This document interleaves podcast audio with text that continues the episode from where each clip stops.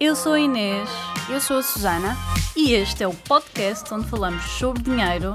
sem tabus. Alô, alô, alô! Sejam muito bem-vindas a mais um episódio do podcast Finanças no Feminino e hoje vamos falar sobre uma coisa que está aí no. Ah, toquei no microfone. Que está aí no coraçãozinho das pessoas, não é?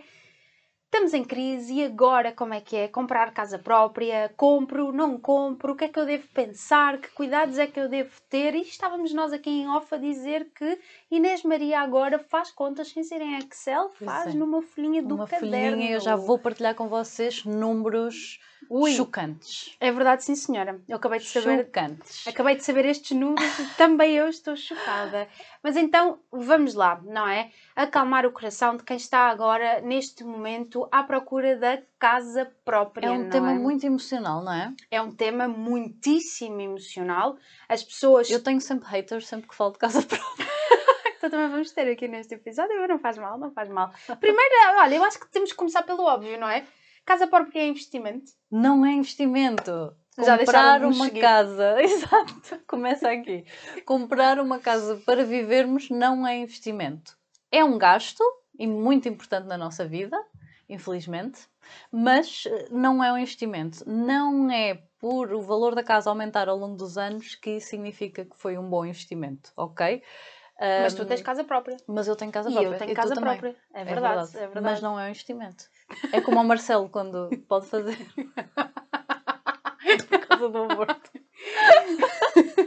Mas convém, não, acho que convém dizer isto, não é? Porque não é faz o que eu, faz o que eu digo, não fazes o que eu faço. A ideia é, nós estamos muito conscientes com a nossa casa própria de que isto para nós não é um investimento, Exatamente. não Não é? que não possas ter casa própria, não é? é? É isso, é isso mesmo, não é que não possas ter se isso é uma vontade tua e está tudo bem, se tens essa possibilidade. Agora, é muito importante saberes que custos é que essa decisão acarreta. Exatamente, porque tem muitos mais custos do que o que nos apresentam. E sabes uma coisa que eu acho engraçada? Nós também podemos falar depois aqui, dizer todos os custos que. Aliás, se calhar começamos mesmo por aí. Quais são os custos associados à casa própria, não é? Em primeiro lugar, temos o juro, não é? Exato. E quando. quando Deixa-me só começar diz- por dizer que comparar renda com a prestação da casa é um erro, porque a renda, o valor da renda é o máximo que nós vamos pagar. Olha, muito importante. E o valor da prestação bancária é o mínimo que nós vamos pagar. E as pessoas óbvio- fazem muito isso. fazem para se autoconvencerem também. E porque nos vendem, é assim, o negócio da casa própria é muito melhor negócio para os bancos do que para vocês, ok? Muito melhores negócios para os, para os mediadores imobiliários do que para nós. E portanto é bom negócio para toda a gente, para nós não é necessariamente, mas claro que precisamos de um sítio onde viver e portanto vamos ter que gastar dinheiro com casa. E o que, é- o que nós estamos aqui a chamar a atenção é o verdadeiro custo de teres uma casa para que tu possas tomar decisões conscientes e que depois não te sintas super limitada ah, pela decisão que tomaste de comprar uma casa com um preço X. Não, Mas- ol- não, estamos a manter o suspense, Inês. Desta vez ainda não vamos Exato, guardar ainda não, isto. ainda não, não, para ainda nós não. estarmos com um caderninho, vocês podem ver Exato. o ouro. Quem está no YouTube consegue ver-nos, quem está no podcast pode imaginar este cenário real que, é temos eu com ouro. um caderninho. ao colo da, ouro ao colo da Inês, não é? Então, olha, vamos lá aqui falar dos custos, deixa eu ver se eu não me esqueço Custos, de nada. boa. Em primeiro lugar, é muito importante nós percebermos que nós não, quando vamos fazer, eh, perceber quanto é que vamos pagar ao banco, nós não devemos olhar só para a Euribor, nós não devemos olhar só para o spread, o que nós temos que olhar é para a TAEG, ok? TAEG. A TAEG, aliás, se vocês quiserem fazer uma comparação entre bancos, é para este valor que vocês devem olhar. Porquê? A TAEG tem dentro dela todos os custos que vocês vão ter com o banco. Portanto, tem Euribor, tem o spread, tem o seguro de vida, caso vocês façam o seguro de vida com o banco, ok? Tem os custos de abertura de Comissões. crédito, comissões, ok? Então é o valor que tem tudo. Em primeiro lugar, vocês têm que olhar para isto. Mas mesmo assim vocês pensam, ah, sim, mas mesmo até a AEG, olhando para a TAEG, eu vou ficar com uma prestação muito mais baixa do que se arrendar casa. Mas atenção, vêm também outros custos. Outros que outros custos. é que vêm? Ui, Portanto, escritura, olha, escritura só por si é um custo, também existem assim alguns custos iniciais de empréstimos bancários, imposto de selo sobre a casa e sobre o crédito, só isso é quase 2%. Um, manutenção é tão importante. Nós não pensamos nisto porque não é algo que façamos normalmente ah, todos a casa está nova. Porque a casa está nova. Está nova é? ou, está mais, ou fizemos umas obras, também obras. Muitas vezes compramos uma casa e temos que fazer umas obras e, e, e acabamos por pensar muito assim: ah, são só mais 2 mil euros ou mais 3 mil euros, mas são 2 mil euros ou 3 mil euros. Não é? Dava Olha, e tu falavas de uma coisa muito interessante no outro dia que é uh, mudamos também a decoração da casa. Exatamente, compramos móveis novos, não é? É, é um bocadinho um efeito psicológico de já perdido por 100, perdido por 1000, não é? Já gastei tanto dinheiro numa casa que agora não é mais 2 mil euros ou 3 mil euros ou 5 mil que vão fazer a diferença. Então, decoração, mesmo que só mudes ligeiramente, vais sempre gastar algum dinheiro. Uh, quando é a tua casa própria, gastas muito mais do que quando é alugada, não é? Um, Obras, e mi, não, vamos... manutenção, não é? Estavas a falar de manutenção e é super importante, porque, porque não fazemos numa fase inicial, ou porque fizemos obras, ou porque ela está quase nova, ou nova. Uh, mas depois vamos ter que fazer e vai chegar a uma altura da vida das nossas casas que quase todos os anos iremos ter que fazer qualquer coisa. Então, 0,5 a 1% do valor da casa normalmente é o que deves assumir como um custo anual uh, para manter a casa, digamos assim. Tens, se for um se for um apartamento, tens o condomínio. Condomínio. Não é? Então, e há não pagamos quando arrendamos, normalmente. Exatamente, exatamente. Se alguma coisa acontecer em casa, não é? Até casas novas hoje em dia têm infiltrações, umidades. Inspeção do gás, sei lá. Inspeção do gás. existe. Ainda existe. Mesmo casas que são totalmente elétricas, ah. é obrigatório ter pré-instalação de gás. Ah, ok? Uau, então é importante uau, ter As essas coisas que aprendemos neste podcast. É, exatamente. é para a troca, eu aprendo, aprendo tanto contigo que olha, toma esta. Não sabia disso. É croma, é Mas croma. assim são coisas minis é. que, que, fazem a diferença. E mi IMI, exatamente. IMI pode ser muito ou pouco, não é? Mas é um imposto que pagamos anualmente ou duas vezes por ano. Agora fez-me lembrar o meu marido diz assim: se tiveres uma vistazinha para o cemitério, aquilo baixa o IMIzinho, não é? Acho que até há uma coisa. Alguém que desava com isto. Exato, a zona é muito importante para o IMI. Bem, e outras coisas que certeza há e que nós não estamos aqui a lembrar-nos, mas estas são só assim as mais importantes. É, tens muita, há muitas, muitas despesas com, com a questão do crédito de habitação. E agora eu queria falar de outra coisa, que é toda a gente ficou muito aflita quando o Banco de Portugal não é, decidiu que hum, agora exato. vai cortar a idade, uh, ou seja, o limite de anos que nos permite ter o Ai, crédito. Posso usar os meus... Não é? Agora posso usar o meu caderninho. Já vai, vou, vai, vais usar o teu Não, não, explica, explica. Vais usar, eu só explica não deixo. o que é que o Banco de Portugal é isso, fez. E eu só não deixo que tu uses já porque eu não quero assustar as pessoas. Exato, o que é que o Banco de Portugal fez e deixou as pessoas muito irritadas, mas é... nós até concordamos, não é? Não, super concordamos, não é? Porque o que é que acontece? Nós agora, dependendo da idade que temos, não é? vamos poder ter mais ou menos anos de duração do nosso empréstimo, ok? E o objetivo aqui das diretrizes é que nós não tenhamos um crédito durante muito tempo. E as pessoas veem isto como uma medida negativa do ai, agora vou, vou ter que pagar uma prestação mensal mais alta todos os meses, não é? Uma prestação mensal mais alta, sim, está certo. Uma prestação mensal mais alta todos, uh, todos os meses é que não está. E vou ficar aflita porque eu não consigo pagar 500 ou 600 euros em vez de pagar os 400 e por isso eu não vou ter acesso à casa de sonho que eu queria. E é precisamente isto, ou seja, primeiro, o banco o que vai fazer é pôr um travão na procura de casa de sonho. Muitas vezes nós sabemos que as pessoas só precisam de um T2, mas já compram o T3 a pensar num futuro que não sabem pois primeiro é, se que é vai acontecer. Disso? Eu acho isso péssimo. Eu acho que se neste momento eu não tenho filhos, o T1 é aquele que devo ter, não é? Eu acho as pessoas tendem muito a comprar a casa de sonho imediatamente a casarem. Exato. E eu, muito engraçado que eu quando casei, aliás, eu tenho um vídeo já numa situação menos positiva para mim, não é? De alegria pós-casamento, em que eu animadamente dizia ao microfone: Eu vou ter três filhos, três, eu dizia três meninas ou três meninos, já não me lembro, e o meu marido dizia três meninos ou três meninas, também não me lembro. Três, não é? Depois de termos o primeiro, pensámos assim, não, tá bom, vamos ficar por aqui. Ou às em... vezes não é possível, ou às vezes. Ou às vezes não é possível. Mas isto só para dizer. As divorciam-se. Nós nem sabemos, não é? Nós nem sabemos o que é que o futuro nos reserva. E se imaginem eu, ah, quero ter três, pelo menos ia comprar um T3, não é? Quando na verdade eu nem sequer iria precisar daquela Exatamente. casa. Então, nós, o que nós devemos fazer é ir comprando a casa à medida que a nossa vida vai evoluindo. Pronto, e é exatamente isto que acontece. Então, o que os bancos agora vão fazer é pôr-nos um travão. Ou seja, vais ter que ser mais realista, vais ter que comprar aquilo que neste momento podes comprar e quando a tua vida melhorar, tu vais comprar outra coisa. E, já fazendo a ponto com aquilo que tu vais partilhar, é o que os bancos também nos dizem é: atenção, não queiras ficar 40 anos a pagar uma casa, se calhar nem 30 anos a pagar uma casa, porque nem tens ideia, noção de quanto é que vais pagar. Exato. E é aqui que a Inês vos vai dar um chamado chapada de realidade. Chapada de realidade. Vou dar só aqui uns dados para vocês refletirem.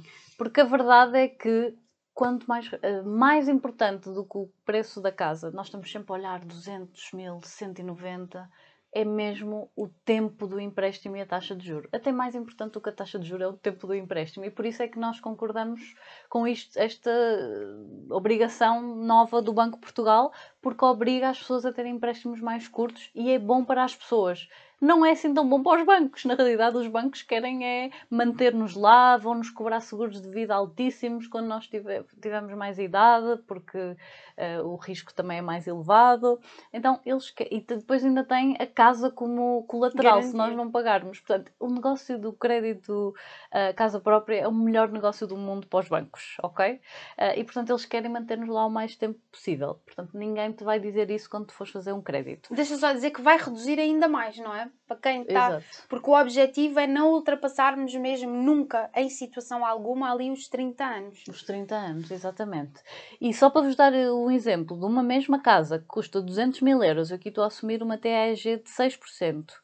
Um, se pagarmos a casa em 15 anos, a casa vai, vamos pagar um total de 304 mil euros, ok? Portanto, uma casa de 200 mil euros vai nos custar 304 mil euros. Nós podemos pôr isto aqui no. Podemos. Perfeito, então vamos pôr aqui umas continhas. Aqui ah, que giro aqui aparecer, sim. Para vocês. e uma casa de 200 mil euros com a mesma taxa de juros, 6% de TAG a 30 anos, vai-vos custar 432 mil euros, ok? Portanto, é uma diferença de 304 para 432. Façam as 130 contas, mil euros.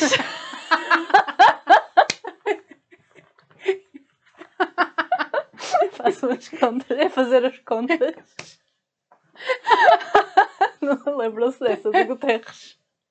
Pronto, se calhar as pessoas mais novas não se lembram, mas havia há uma, um, um videozinho muito engraçado do Guterres a tentar fazer contas e depois diz: não, é fazer as contas. Ouçam, ouçam, ouçam o podcast até ao fim e depois pesquisei no YouTube, vale Exato. a pena. Exatamente. Portanto, o tempo vocês viram neste exemplo, o tempo em que nós uh, estamos a pagar o empréstimo é muito mais importante do que a própria taxa de juro e do que o valor da casa. Okay? Mas partilha, partilha comigo aquilo que tu estavas a ver. não, é que há, isto é giro. Há mais grave, há, há mais, mais grave, grave, do que isto. Então, exatamente. Bem, uh, aquele era. Ah, exato. Portanto, eu vou comparar aqui uma casa de 400 mil, ok? Com um empréstimo a 15 anos, e uma, este é mais complexo, mas 400 mil, empréstimo a 15 anos, 3% de TEG, vai nos custar a casa 500 mil, ok? Assim, números redondos.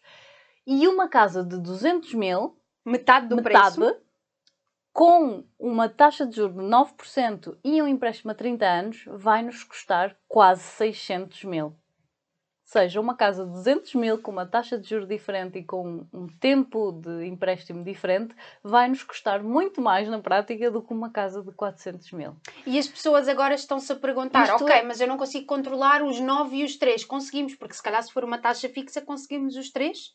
Hum, se calhar os três hoje em dia já é difícil, mas se calhar uma seis, taxa talvez. fixa conseguimos os quatro, não sei exatamente, teremos que ver, mas porque aqui nós estamos a ver TAEG, ou seja, estamos a incluir o juro e todos os seguros, Não, etc. verdade, é uma verdade. média.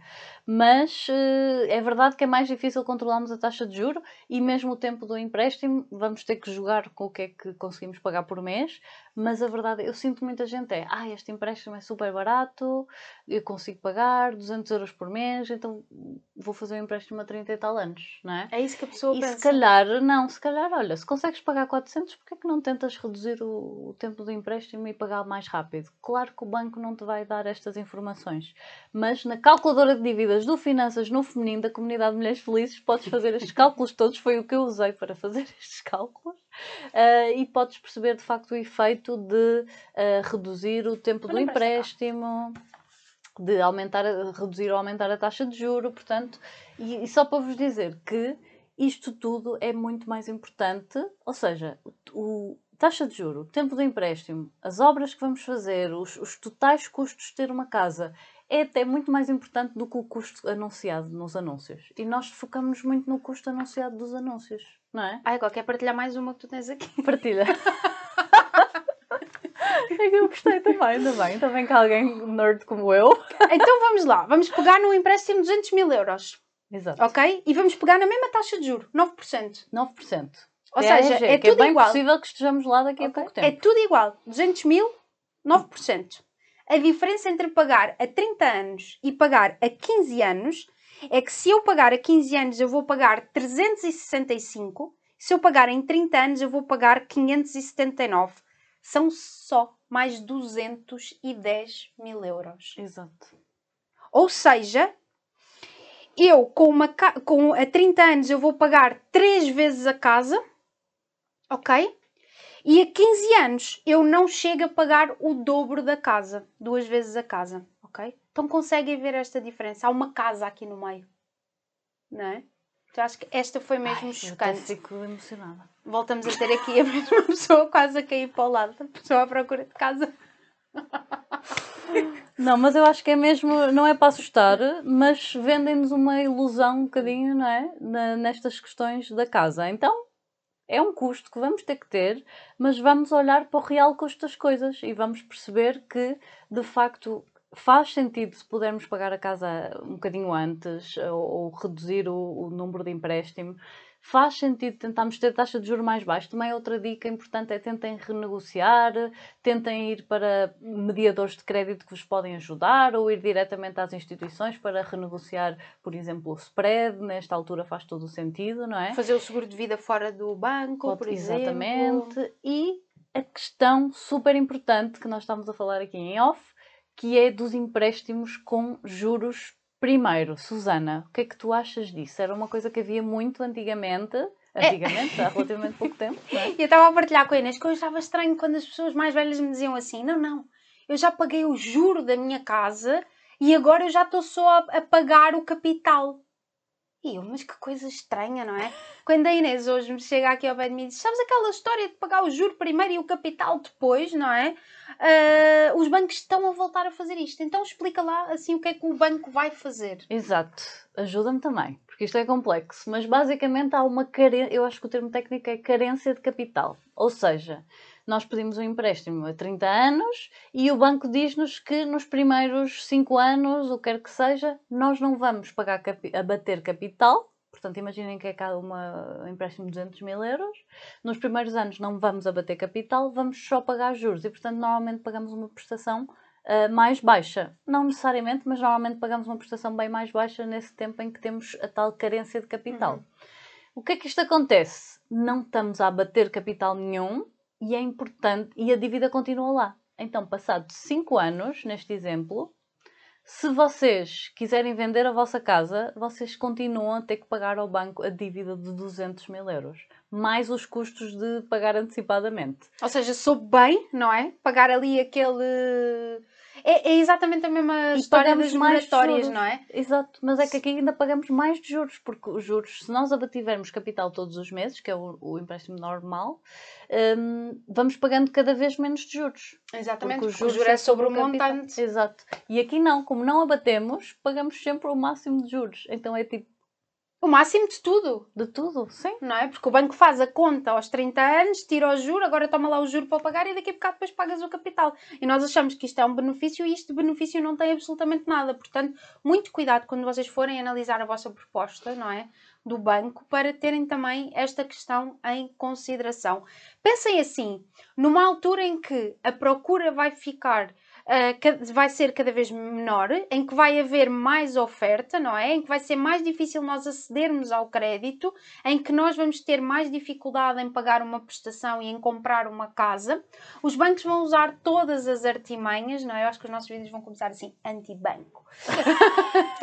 não, não é anti-banco. Mas não é anti-banco, é um ok? Mas é normal que numa altura como esta que venha, lá está, estas jogadas de marketing que nós não estamos à espera, que vão fazer com que o cliente ache que aquilo é uma vantagem. Aliás, nós hoje falámos aqui sobre várias coisas que as pessoas veem como uma vantagem, não é? Porque Ou coisas parece, que as pessoas é? veem porque... como negativo e que afinal são positivas. É? Exatamente, é? porque, ui, porque parece uma vantagem porque vais pagar menos no início. Mas isso esse pagamento mensal.